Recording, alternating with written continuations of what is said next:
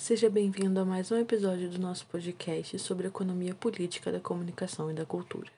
Meu nome é Isabela Cruz e hoje vamos falar sobre a obra Vozes Migrantes, O Cordel na Feira de São Cristóvão, Rio de Janeiro, 1940 a 2010, de autoria de Silvia Nemer.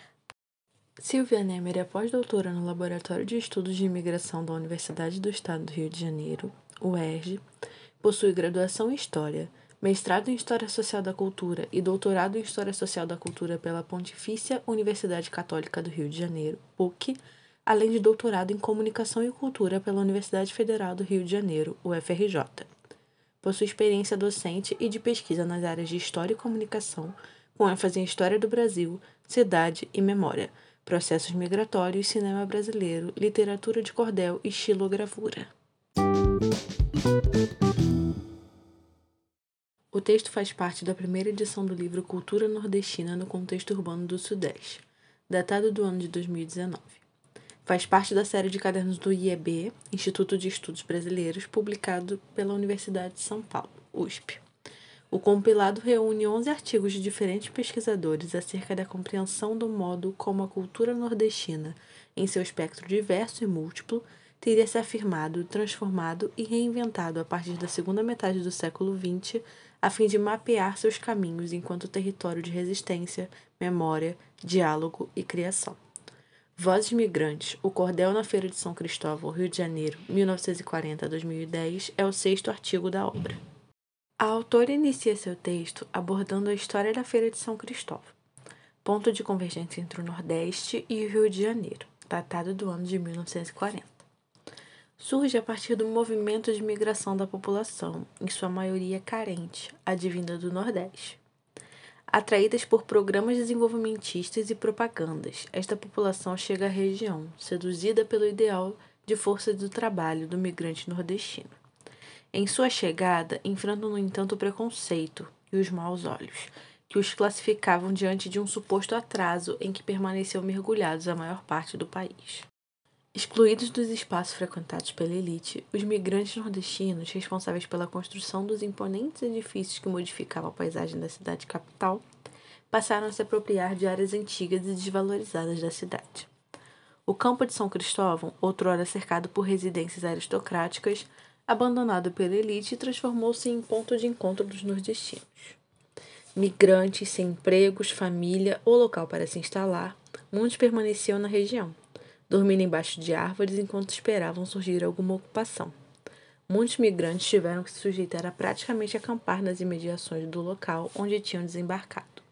O espaço então transforma-se em um pedacinho do Nordeste, regado a acordes de viola, objetos coloridos, falares típicos e poetas, que tinham como intuito ressaltar suas memórias e histórias através do cordel. O cordel, segundo Nemer na página 116, atua como, abre aspas, instrumento de registro e transmissão de memórias, de uma memória que não se quer e não se pode apagar. O cordel traz o passado até o presente, fazendo com que histórias reais ou imaginárias, vividas ou ouvidas, sejam guardadas e repassadas por gerações sucessivas de ouvintes e narradores. Fecha aspas. Na linguagem do seu público, ele traduz a dor da separação da família e do abandono da terra, as aventuras e desventuras da viagem e as dificuldades enfrentadas na chegada ao Rio de Janeiro. Essas histórias levavam o nordestino migrante ao campo de São Cristóvão aos domingos. Lugar de memória da comunidade migrante na cidade do Rio de Janeiro, a Feira de São Cristóvão sofre no ano de 2003 uma intervenção por parte do poder público, que a transfere para dentro do pavilhão de São Cristóvão onde, a partir de então, passou a funcionar o Centro Municipal Luiz Gonzaga de Tradições Nordestinas. Junto à transferência, ocorre a formalização. Segundo Nemer, na página 121, abre aspas.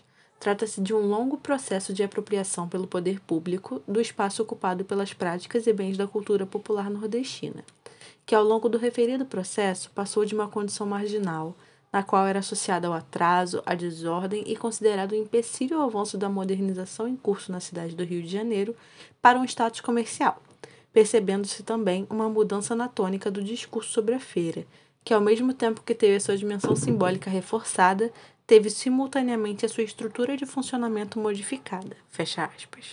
O ideal da nova feira era apagar os traços de informalidade e improviso, As mudanças ocorridas, no entanto, acabaram resultando também em uma profunda crise de identidade.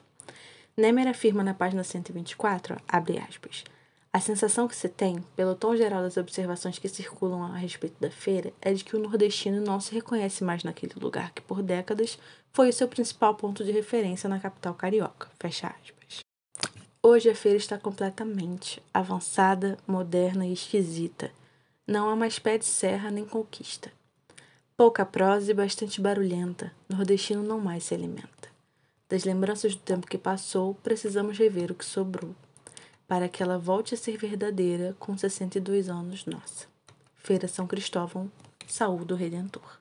Centro Luiz Gonzaga de tradições nordestinas encontra-se esvaziado de seu significado original.